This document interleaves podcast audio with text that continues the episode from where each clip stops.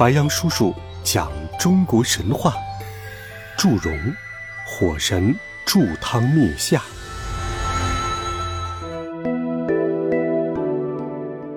夏朝时，出了一个暴君，名叫夏桀。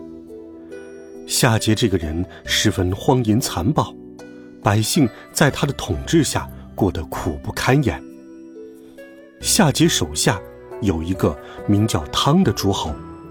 他是个非常贤德的人，就连飞禽鸟兽都愿意亲近他，臣服于他。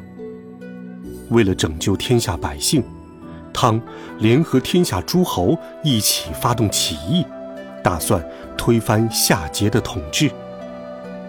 天帝得知人间的事情后，认为夏朝气数已尽，汤才是万众所归的统治者，于是。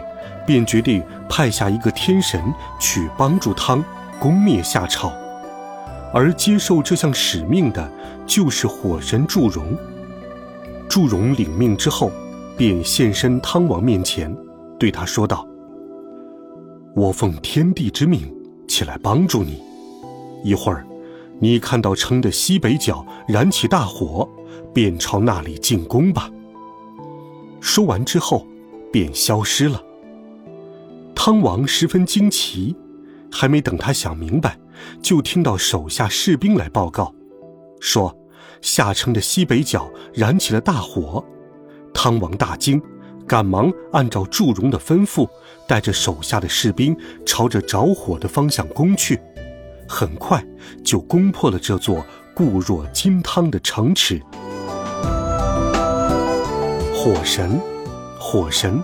是民间俗神信仰之一，中国各个民族几乎都有祭祀火神的风俗。在汉族民间信仰的传说中，最著名的火神就是祝融。